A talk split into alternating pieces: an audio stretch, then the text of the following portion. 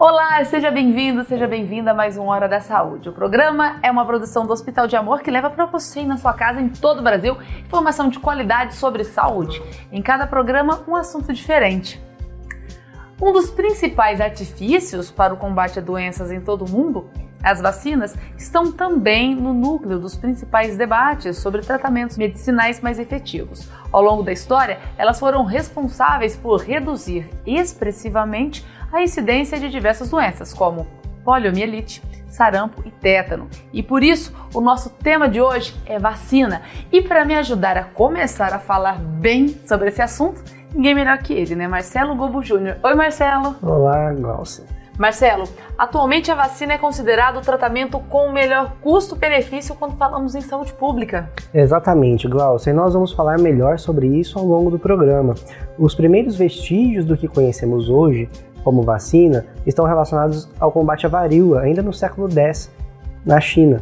Mas foi em 1798 que, pela primeira vez, graças a uma experiência do médico e cientista inglês Edward Jenner, a vacina foi criada. Foi a partir de relatos ouvidos por ele de que trabalhadores da zona rural não, não pegavam varíola, pois já haviam tido contato com a varíola bovina de menor impacto no, no corpo humano que ele decidiu fazer um experimento e introduziu os dois vírus em um garoto de 8 anos, percebendo que os relatos tinham de fato uma base científica. A palavra vacina deriva justamente de variolae vacinae, nome científico dado à varíola bovina. Interessante, né? Muito. Vamos conversar mais sobre isso, Marcelo? Vamos sentar aqui. Primeiro, para a gente começar, o que são vacinas? As vacinas, elas são é, insumos que a gente injeta no organismo para poder estimular o nosso sistema imune a produzir anticorpos contra doenças específicas. Então, elas podem conter partes de vírus, partes de bactérias, proteínas ou mesmo é, vírus inativados, que vão estimular o nosso sistema imune a combater aquilo que é o causador de doença, o patógeno que a gente fala. Marcelo, qual a importância da vacina quando nós falamos primeiro em saúde pública? A vacina ela tem um papel muito grande no combate e no controle das doenças, no que, o que a gente chama de prevenção primária. O que é uma prevenção primária? É quando a gente faz um estímulo e é capaz de prevenir o adoecimento antes que ele exista. Então, eu não tenho gripe, por exemplo, tomo a vacina da gripe, eu fico protegido e eu tenho a, a prevenção a ter ou a contrair a gripe. Eu tenho a propensão, por exemplo, a ter sarampo, cachumba, rubéola, tomo vacina, eu fico protegido contra o adoecimento da, do, do sarampo, da cachumba e da rubéola. Então, a vacina em saúde pública ela é especialmente determinante para você fazer um controle populacional em relação a um tipo de adoecimento, reduzir os custos do sistema único de saúde, no nosso caso, e otimizar o alocamento de recursos. Então, pense você em relação à poliomielite, que foi uma doença bastante importante ao longo da nossa história do, do sistema de saúde no Brasil, a gente consegue evitar o adoecimento antes que ele exista e, consequentemente, evitar os custos em relação às complicações, em relação à mortalidade, em relação às complicações de adoecimentos que vão ser decorrentes pelo uso da vacina. E elas ajudaram a erradicar muitas doenças, né? Vamos falar sobre isso? Ajudaram a erradicar, como a poliomielite que a gente acabou de comentar é, nesse bloco. É muito importante a gente lembrar que a vacina já foi causa de muita discussão e de muita briga, como a gente tem tido recentemente em relação aos casos de Covid-19 ah, no Brasil e no mundo. A, a vacina já foi odiada por muitos atribuída a diversas outras causas de doenças, como o autismo, que é um assunto que a gente trata aqui no, no Hora da Saúde, mas a verdade incontestável é que a utilização de vacinas possibilitou a chegada da humanidade até aqui, a erradicação de muitas doenças e a proteção em massa contra adoecimentos que são evitáveis, causas de mortalidade que podem ser totalmente evitadas a partir da vacina. É, né? Já teve muito, muita manifestação, né? Muita gente contrária, Sim. muitas charges, né? Picada obrigatória ao longo da nossa história, mas nos ajudaram bastante. Exatamente. A gente tem, por exemplo, no Rio de Janeiro, uma revolução que começa, que é a revolta da vacina, justamente por conta desses mitos, como se a inoculação daquilo que é o agente causador da doença fosse gerar o adoecimento e com isso matar a população, mas na verdade você quer estimular o sistema imune com partes daquilo que é causador da doença para evitar esse adoecimento, na verdade. Então a vacina ela tem um caráter preventivo e o melhor tipo de prevenção, que é a prevenção antes que a doença exista, antes que ela possa ocorrer, ou seja, uma prevenção primária. Marcelo, no Brasil, como é que funciona o Plano Nacional de Imunização e como o Brasil se tornou referência nesse assunto? O Brasil, ele, por conta da estrutura do Sistema Único de Saúde, tem essa característica de fazer a vacinação e adotar essa estratégia como prevenção primária de muitas doenças. A gente tem uma das carteiras de vacina mais ricas do mundo no sentido de ofertas no calendário vacinal no, pelo Sistema Único de Saúde. E a gente vai incorporando essas, do, essas vacinas de acordo com a prevalência das doenças. Então, quanto mais prevalente, mais vale a pena você investir em pagar pela vacina para que você reduza a prevalência da doença e a gente tem que fazer uma conta. Por exemplo, o que, que sai mais em conta para o Sistema Único de Saúde? Pagar a vacina para todo mundo, e aí você diminuir a prevalência da doença, ou você é, bancar o tratamento da doença quando é, ela não pode ser evitada por vacina ou pode ser evitada por vacina. E aí, de modo geral, a gente investe na prevenção primária. Sai mais barato para o Sistema Único de Saúde comprar vacina que em larga escala é cara, mas sai mais em conta você investir nisso do que pagar a complicação dos adoecimentos quando essas doenças são altamente prevalentes. Então imagine que a dengue, como é no Brasil, se a gente tivesse vacina disponível no Sistema Único de Saúde, os custos de é, para o Sistema Único de Saúde talvez fossem menores com a utilização da vacina do que com o bancar o adoecimento é, e as complicações dele pelo Sistema Único de Saúde. Então é uma questão de otimização do recurso. Eu tenho um dinheiro limitado, faz mais sentido eu empregar esse dinheiro na prevenção do adoecimento do que no tratamento das suas complicações, porque são doenças altamente prevalentes. O que, que é isso? Quer dizer que elas acontecem muitas vezes na nossa população. Agora, doenças que são pouco prevalentes, dentro da conta da saúde pública, não faz muito sentido eu investir em vacina, porque talvez esse, essa vacinação não evitasse é, ela saísse mais caro do que o bancar o tratamento específico de alguns adoecimentos. Marcelo, você falou que o Brasil, que o brasileiro tem uma das carteiras mais ricas de vacinação. Quais as vacinas presentes nessa carteira e como funciona o nosso calendário de vacinação? A gente tem o, as carteiras que são para criança, para quem nasce, e a gente tem a carteira de vacinação do adulto. Vamos começar pelas crianças, então.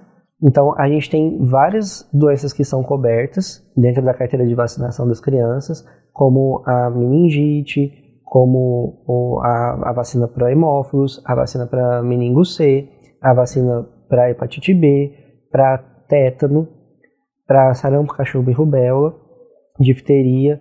É, agora, me fugiu, a gente tem mais algumas vacinas ah, da gripe na época de campanha e rotavirose.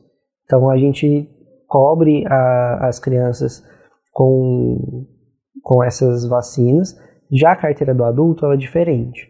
Então eu preciso pensar no indivíduo adulto como alguém que já passou às vezes pela campanha de vacinação. Então a gente teve a inclusão recentemente do do HPV, da vacina do HPV para meninos e meninas. Então, quem já passou, por exemplo, dessa faixa etária, não vai receber pelo Sistema Único de Saúde. A gente tem que pensar que a conta da vacina é sempre pensando na saúde populacional e de longo prazo. Então, às vezes a gente vai pensar assim, nossa, mas eu estou sendo injustiçado porque eu não, não recebi essa vacina. Mas, na verdade, a gente está pensando no longo prazo e como uma política de Estado, não como uma política de governo. Né? Pensando é, na alocação dos recursos da melhor maneira possível ao longo do tempo. Já para o adulto, a gente vai ter hepatite B, tétano, febre amarela, gripe na época de campanha, de acordo com a, a faixa etária. A, a, febre amarela faz parte das vacinas da infância. E a gente tem que lembrar das gestantes com o caso da rubéola também. Então vai variar. O tipo de vacina do tétano também varia, de acordo com é, se é grávida ou não, para ter ou o, a, a questão acelular, que é a que a gente usa na grávida, ou se é a, a vacina comum. E algumas vacinas não estão nesse calendário, mas a gente pode tomar para prevenir algumas doenças, como é o caso Sim. da herpes também. Sim, ou como o caso do HPV, por exemplo, para quem está fora da faixa etária. A gente tem vacina hoje para dengue que não está aprovada é, para uso pelo Sistema Único de Saúde, mas que eu posso encontrar em algumas clínicas particulares. Se eu já passei da faixa etária da meningite, por exemplo, com a, a meningo C, eu posso tomar ela também é, de uso livre. Marcelo, e como eu fico atento? Como eu posso. Eu tenho que ficar atento à minha carteirinha de vacinação? O que, que eu tenho que observar? Sim. Onde eu tomo as minhas vacinas? Na unidade básica de saúde. Então, o melhor lugar para você se informar é na unidade básica de saúde. Vai depender da faixa etária, né? Então, por exemplo, quem pode tomar a vacina de sarampo na época da campanha que teve recentemente, por exemplo, quem vai tomar a vacina de febre amarela quando teve a campanha recente também, de acordo com o aumento do, dos números de casos, quem vai tomar a vacina da gripe anualmente, a gente tem grupos prioritários, então eu preciso ficar atento a isso e eu preciso levar minha carteira de vacinação lá na, na unidade básica de saúde. Então, por exemplo, em alguns momentos a gente às vezes não tinha a vacina da hepatite B disponível, dependendo da idade que eu tenho. Mas eu posso hoje ter direito a ela e vacinar porque ela faz parte do calendário do adulto. Uhum. Às vezes, hepatite A, por exemplo, é uma coisa que só, a gente só vacina na infância, rotavírus, rotavírus também. Então, eu posso levar e aí eu não vou ter acesso a essa, a essa vacina porque já passou do meu tempo. E a mesma coisa para crianças. Né? Então, às vezes, eu vou ter passado da fase de vacinação, da cobertura, eu não vou completar o calendário com aquela vacina. Né? Já passou da faixa etária em que aquilo traria benefício em termos de saúde pública. A gente tem que lembrar que a conta para vacina ela nunca é pensando só no indivíduo, ela é pensando no coletivo.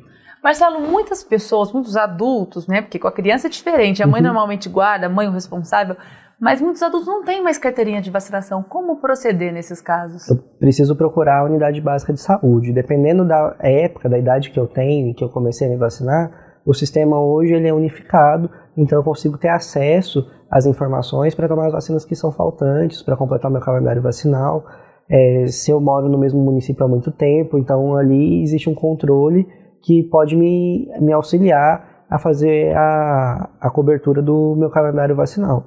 Agora, se eu perdi o meu cartão, não tenho informações, eu vou tomar algumas vacinas de novo, como é o caso da hepatite B, por exemplo.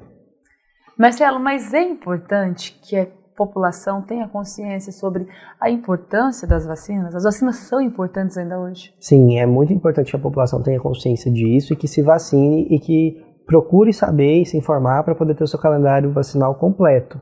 Justamente porque traz benefício pra, de proteção individual e proteção coletiva. Né? Quando a gente pensa em vacina, a gente está pensando no melhor jeito de se evitar de adoecer, porque eu vou ficar protegido e se eu vier a adoecer, eu vou estar protegido contra formas graves. Marcelo, muito obrigada pela sua participação, pela sua contribuição, né? Digo mais contribuição aqui no programa.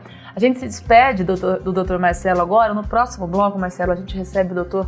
Paulo de Tarso de Oliveira e Castro, ele que é infectologista do Hospital de Amor.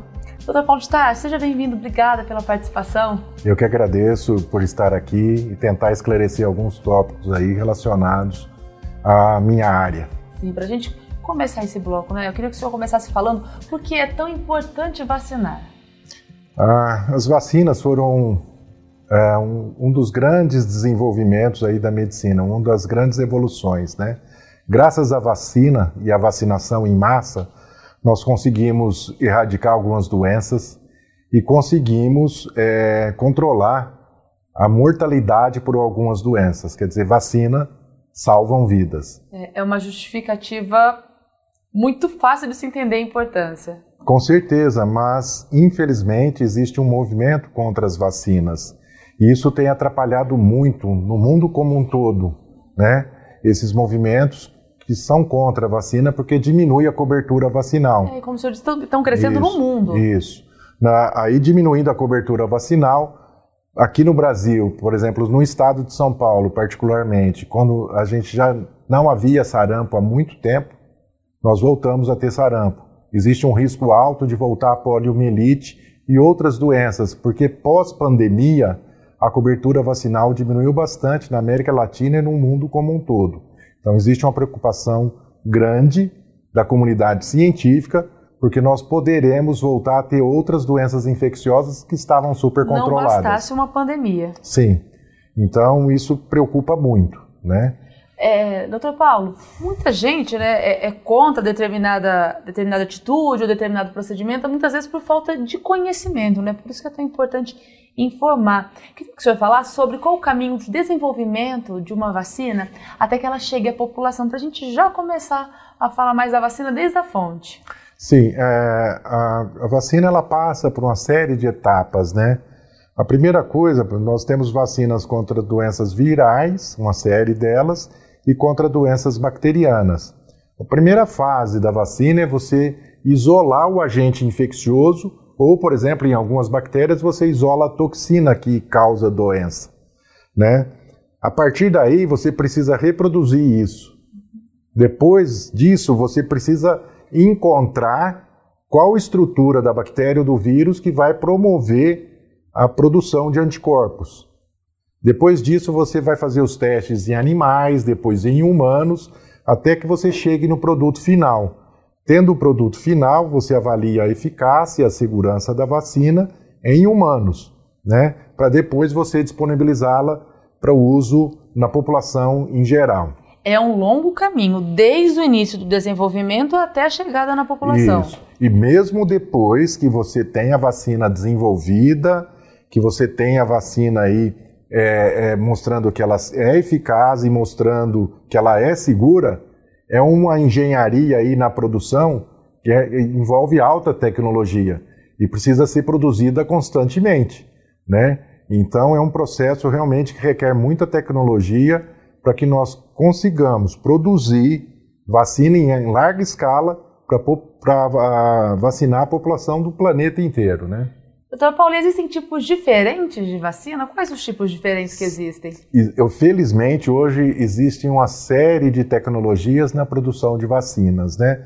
A mais antiga delas é aquela que você pega o vírus, você inativa com substâncias, normalmente substâncias químicas, e esse vírus inativado, o global dele, é, é produzido e você injeta é, na pessoa ou no animal, né, porque os animais também são vacinados e eles precisam ser vacinados, é, você injeta e isso vai ocorrer a produção de anticorpos e vai imunizar aquela população, né, vai proteger aquela população daquela específica doença, né. É, então, isso com qualquer. Você pega só a parte de um vírus ou parte da bactéria, uhum. mas atualmente existem várias outras tecnologias, né?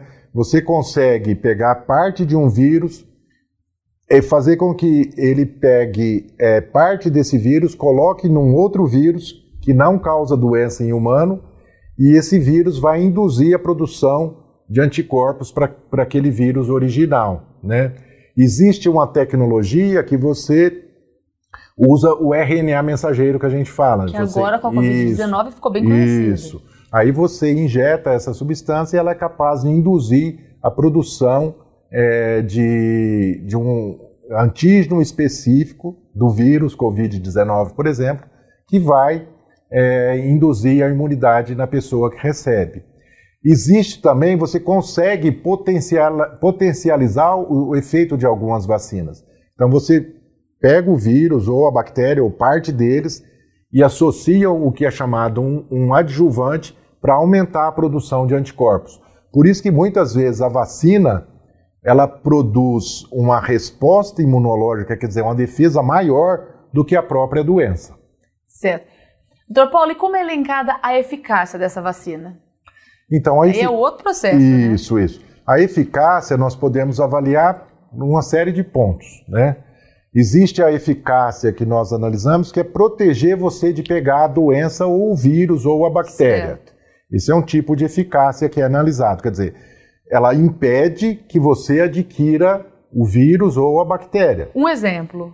Por exemplo, é, vacina da. Hoje existe vacina aí contra é, uma bactéria que chama pneumococo, né?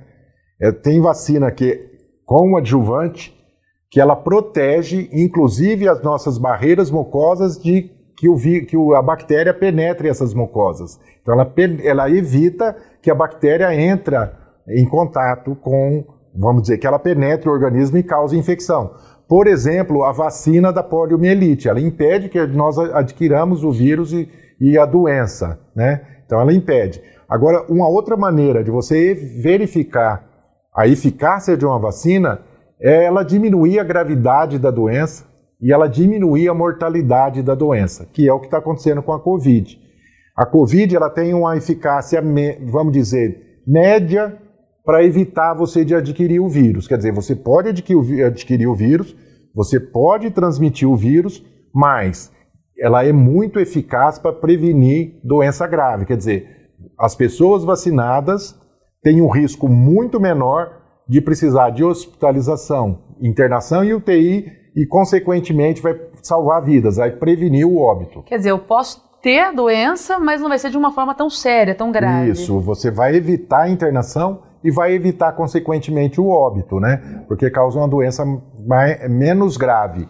Entretanto, a pessoa pode adquirir e transmitir o vírus para outras pessoas. Isso é importante ressaltar. Aí não também. diminui a circulação do vírus, mas diminui a gravidade. Por que algumas vacinas causam efeitos colaterais? Até o caso da vacina contra a Covid. Sim, é. Obviamente que qualquer é, medicamento ou vacina, qualquer área que a gente for discutir, existe a possibilidade de evento adverso. O que é evento adverso? Você tem uma reação inesperada, né? A maior parte das reações são esperadas estão descritos na bula, porque são as mesmas que quando você faz os testes, durante a, a, a, o preparo aí, os ensaios clínicos, que você vai ter aí, elencar quais são os eventos adversos que ela pode apresentar.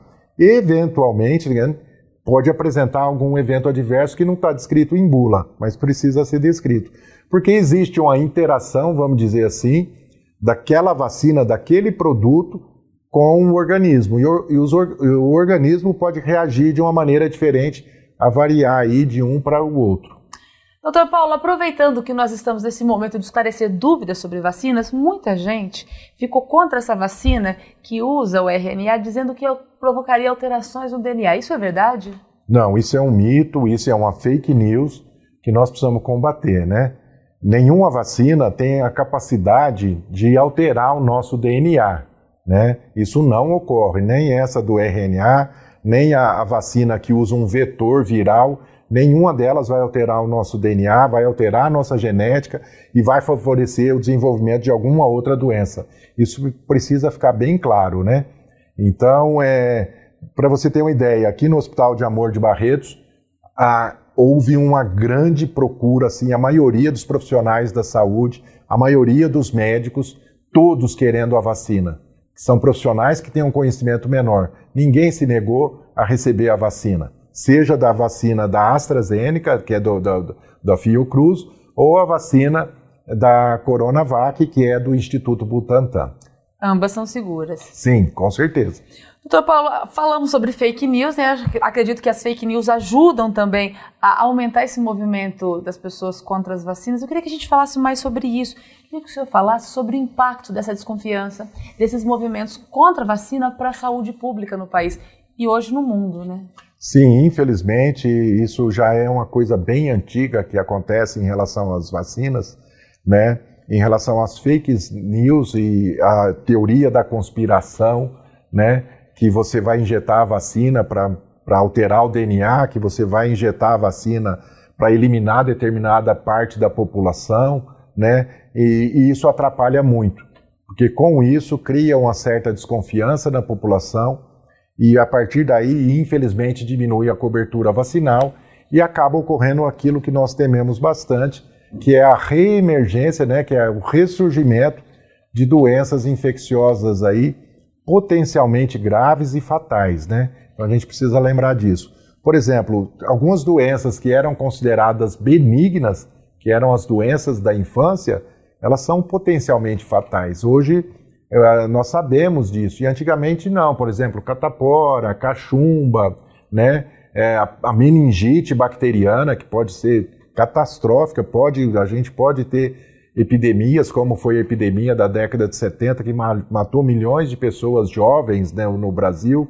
Né? Então, infelizmente, essas campanhas acabam proporcionando o aparecimento de epidemias. E na opinião do senhor, por que as pessoas ainda são contra a vacina, doutor Paulo?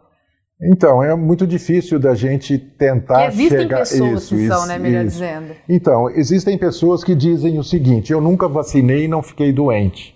Eu nunca vacinei, meu filho nunca foi vacinado e nunca ficou doente. Meu filho não tomou vacina de sarampo, de cachumba. Por que, que ele não tomou? Porque existe uma imunidade de rebanho. Porque 90, os 90% que vacinaram, das mães que levaram seus filhos para vacinar, estão protegendo esse pai e essa mãe irresponsável. Porque o vírus ou aquela doença determinada, vírus ou bactéria, não está circulando naquela população.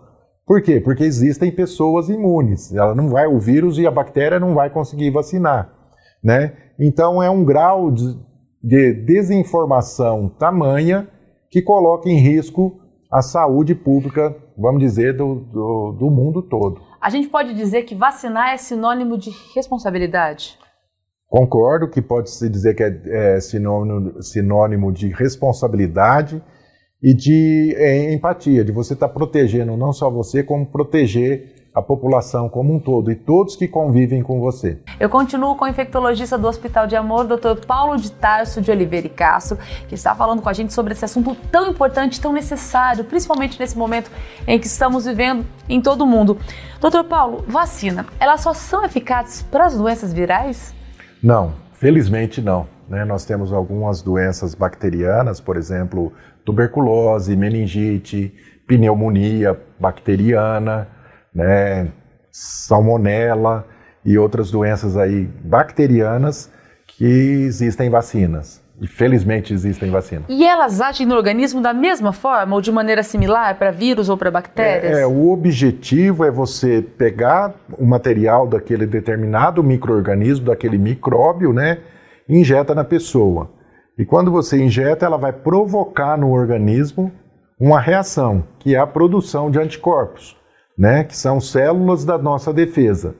E, felizmente, na grande maioria das vezes, provocam imunidade bastante duradoura. São é, algumas situações, por exemplo, a vacina da gripe, que nós precisamos estar tomando todo ano porque a imunidade cai. Né? Nas outras, na maioria das vezes, a imunidade é bastante duradoura. Doutor Paulo, quais são as maiores dificuldades no desenvolvimento de uma vacina? As maiores dificuldades é você encontrar qual vai ser aquela parte que vai realmente produzir uh, defesa com segurança, né? A partir daí você vai partir para os testes, né? E, e, hoje, felizmente, com esses, com a tecnologia, está se produzindo vacinas cada vez mais potentes e seguras, né? É, então depende muito com a evolução da medicina e da, da e da tecnologia, hoje se consegue é, potencializar efeitos aí da, da, maior parte das vacinas.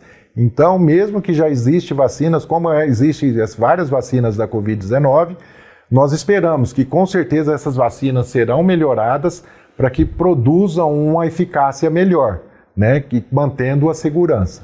O senhor falou de vacinas esperadas. Quais são as vacinas que são mais esperadas atualmente no mundo? Nossa, são várias, né? A vacina da, da por exemplo, da malária. A malária é causada por um, é, por uma, um protozoário, né? Mata muito no mundo. A Ainda malária hoje... mata. Tuberculose mata muito no mundo. Existe a vacina da tuberculose que a gente toma ao nascer, que ela protege a tuberculose de formas graves, diminui a mortalidade.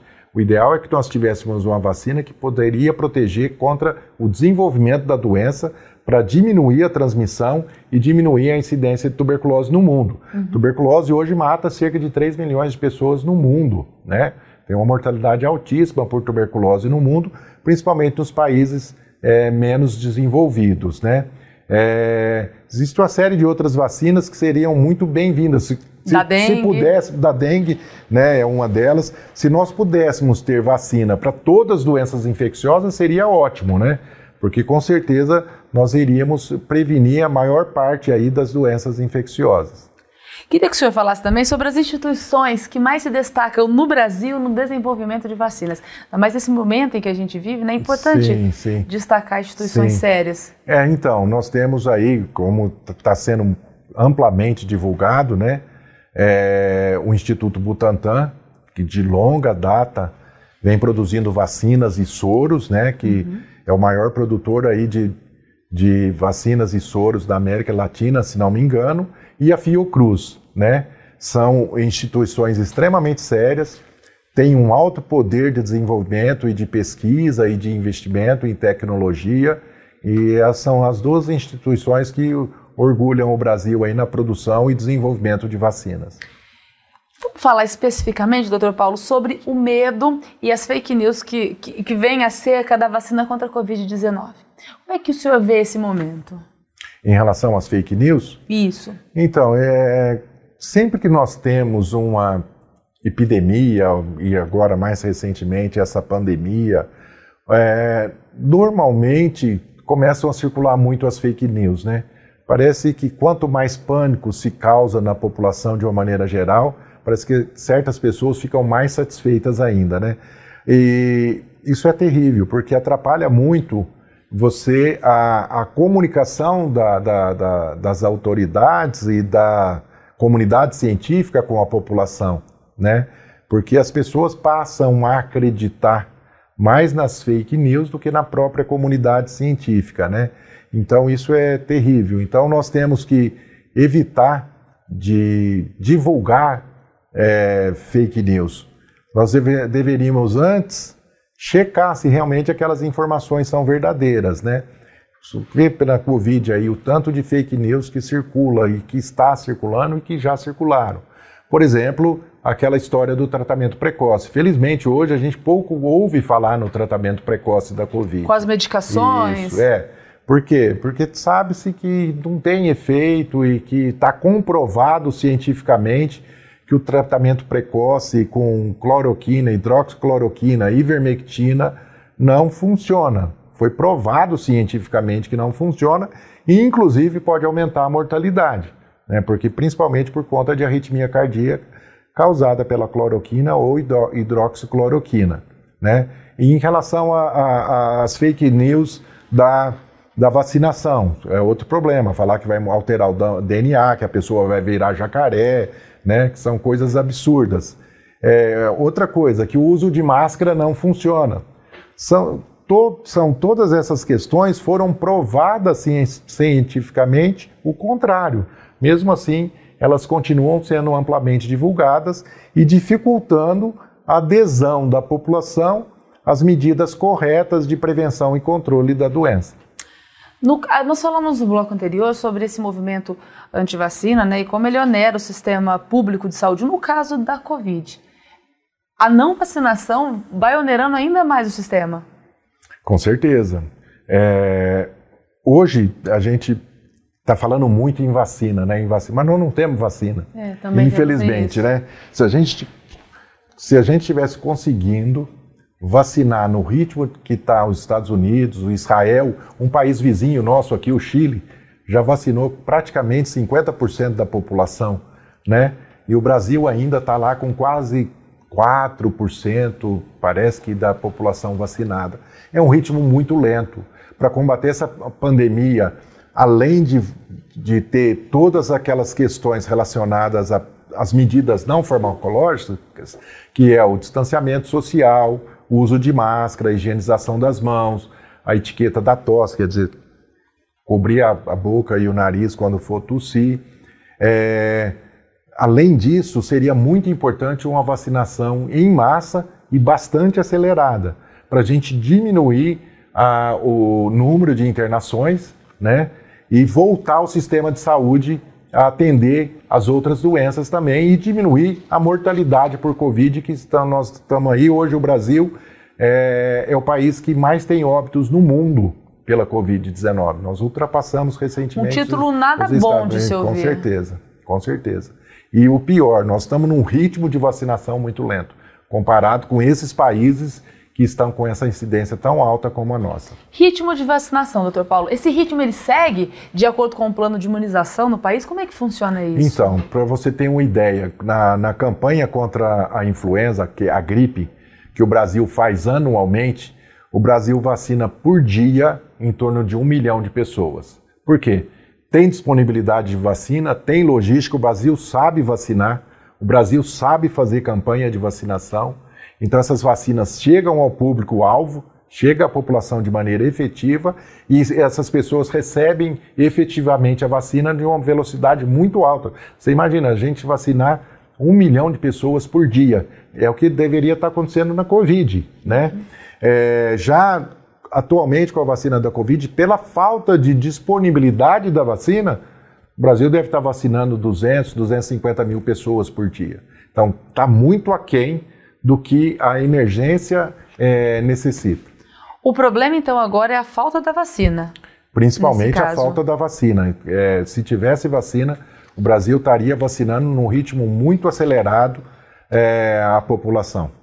É, o senhor falou a respeito do Plano Nacional de Imunização, que o Brasil é um país que sabe vacinar, que sabe fazer campanha. O Brasil já é referência nesse segmento? Com certeza, o Brasil é referência. Você vê que nós conseguimos um controle super eficaz do sarampo, ficamos vários anos sem ter sarampo no Brasil. Nós praticamente erradicamos a poliomielite no Brasil, né? As outras doenças estão praticamente controladas, estavam, né, controladas com a vacinação, porque a adesão à vacina era uma era boa, vamos dizer assim, tá? Na maior parte do Brasil, com raras exceções. Graças a esse Programa Nacional de Imunização que já está implementado há um bom tempo no Brasil, né? E é um dos orgulhos do SUS, porque disponibilizam uma série de vacinas de maneira gratuita né, para a população como um todo. Doutor Paulo, eu queria que a gente voltasse agora. As outras doenças né, que são prevenidas foram erradicadas por vacina, outras que estão voltando por esse movimento anti-vacina. Falasse para o pessoal que está em casa quais as doenças que estão ainda né, erradicadas do, do, país e quais voltaram pela falta de vacinação? Não, o principal exemplo aí de doença que estava praticamente erradicada e que voltou é o sarampo. Né, voltou e voltou com tudo e acabou causando óbitos. E o sarampo é uma doença fácil de ser adquirida? Sim, muito fácil. Ela é tão transmissível quanto ou mais do que a própria Covid. Que o vírus que flutua? Própria... Isso, o vírus é transmitido por aerossol também e ele tem uma capacidade muito grande de, de disseminação. Para você ter uma ideia, uma pessoa que adquire sarampo, ela tem a capacidade de infectar outras 20, né? Bastante. É muita gente, né? É, então é uma doença que dissemina de uma maneira muito rápida.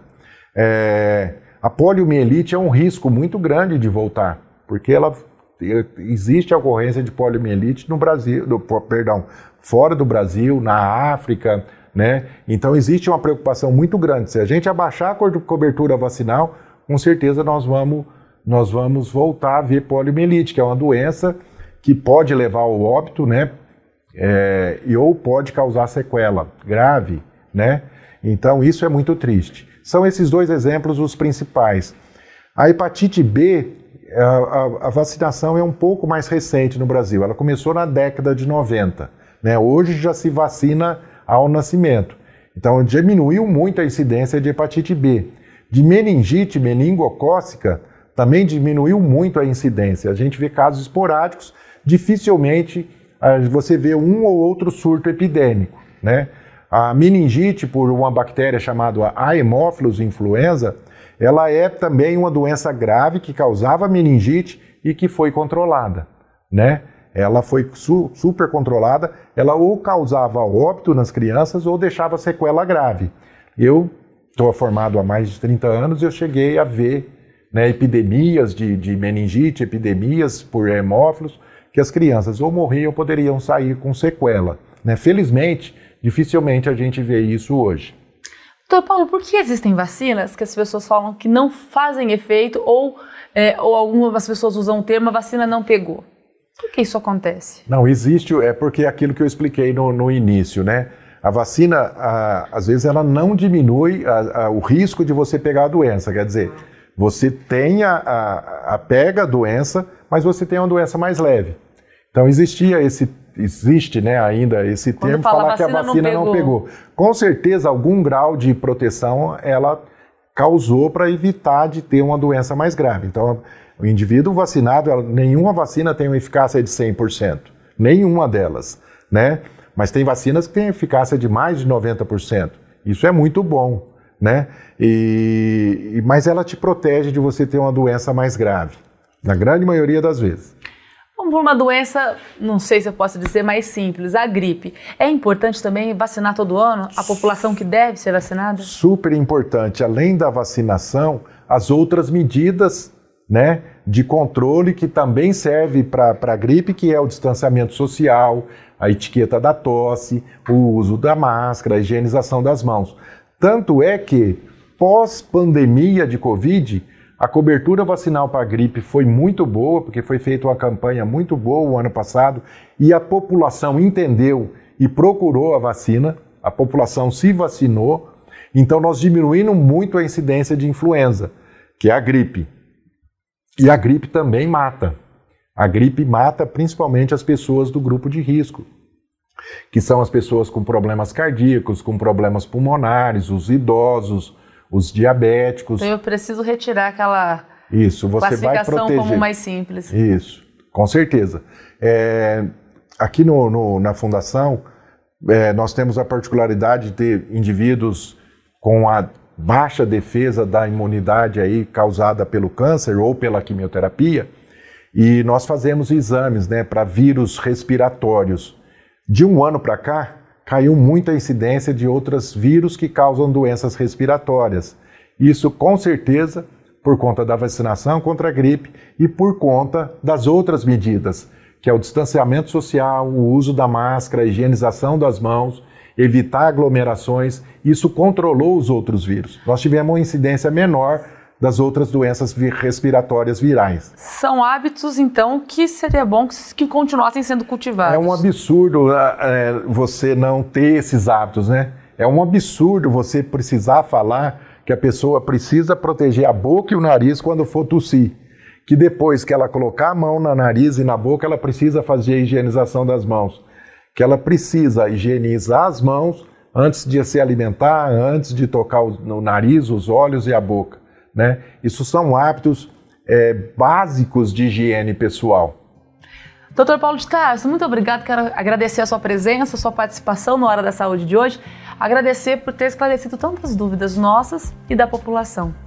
Muito obrigado, eu que agradeço a oportunidade e sempre que for necessário eu estou à disposição para participar.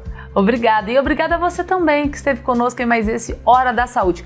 Quer assistir novamente esse programa? Quer entender um pouco mais sobre a importância da vacinação?